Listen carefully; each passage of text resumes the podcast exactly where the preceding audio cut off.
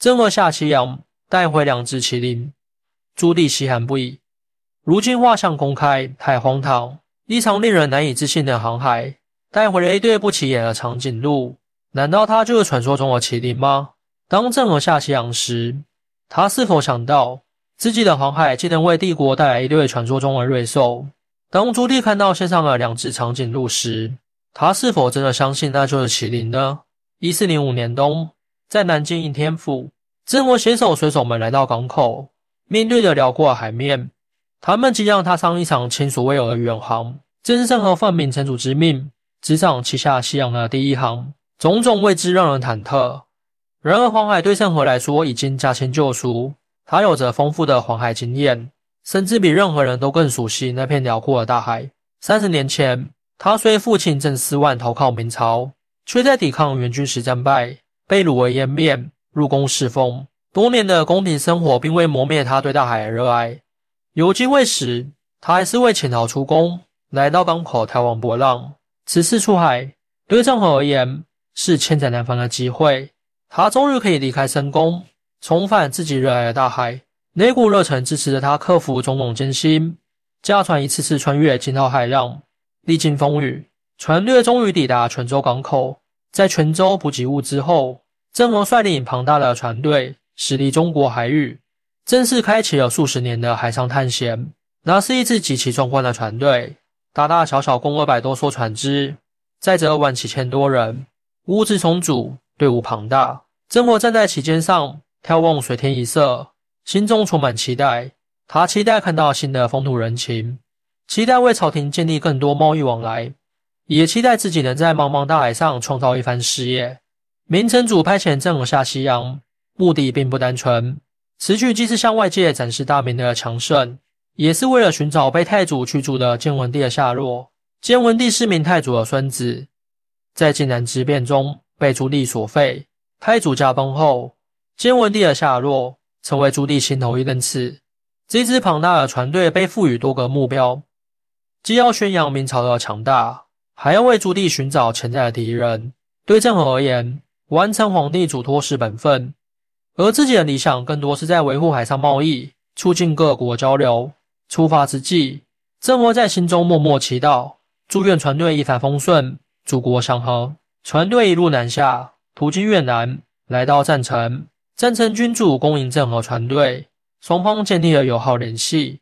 赞成位于交通要冲，郑和决定在这里建立基地，用来补给来往的船只。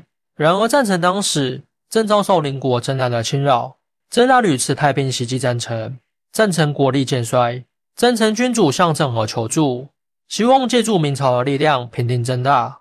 郑和决定出手相助，这不仅因为赞成对明朝的友好。也是出于维护本地区稳定的考虑，于是明军随同赞成军一起讨伐郑大，最终迫使郑大停止侵扰。至此，赞成得以安定发展，对明朝更加仰仗，这也奠定了两国持久的友好关系。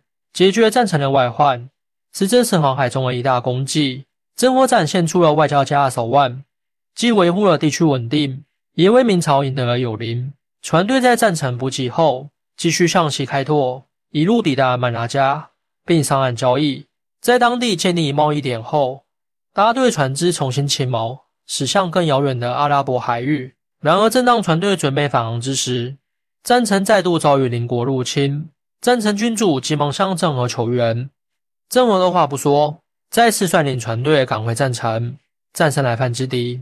这场及时的相助，进一步巩固了两国关系。赞成君主对明朝充满感激。数年后，特意派出使团访问明朝，献上犀牛、长颈鹿等当地特产，表达谢意之情。赞成献上的长颈鹿引起了朱棣的注意，他立即命人查阅古籍，发现这两只神秘动物与书中所描述麒麟的形象非常接近。兴奋的朱棣马上认定这就是天降的瑞兽，对郑和此行更是大加称赞。朱棣也清楚。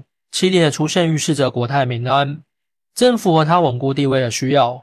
于是他命人将两只长颈鹿画下形象，向天下宣布大明出现了麒麟瑞兽。郑和回朝后，朱棣亲自设宴款待，金祝此行取得圆满成功。航海期间，郑和不仅展现了外交手腕，还意外带回了麒麟这对瑞兽，这无疑极大满足了城主的虚荣心，也让郑和在他心中地位更高。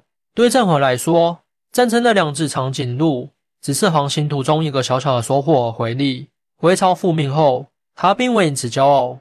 面对皇帝的称赞，郑和谦逊地将成功归功于整个船队的共同努力。这正体现了郑和忠诚朴实的性格。他并不在意所谓的瑞兽，也无心在皇帝面前谄媚，只想尽己所能完成嘱托的航海任务。郑和第一航任务的完成，标志着海上丝绸之路的正式开启。接下来的数十年间，他将继续奉命进行旗下西洋的远航，每一次都会打开新的贸易航线，访问更多新奇的地方。这场空前绝后的大航海，不仅展示了明朝的强盛。也带动沿线各国经济发展，促进了中外文化的交流。郑和率领的船队所到之处，留下的不仅是物资，更是友谊。他以智慧和仁厚化解了战争的外患，让许多国家与明朝建立起互利关系。是海上交流的使者，即使时至今日，郑和下西洋的历史依然令人津津乐道。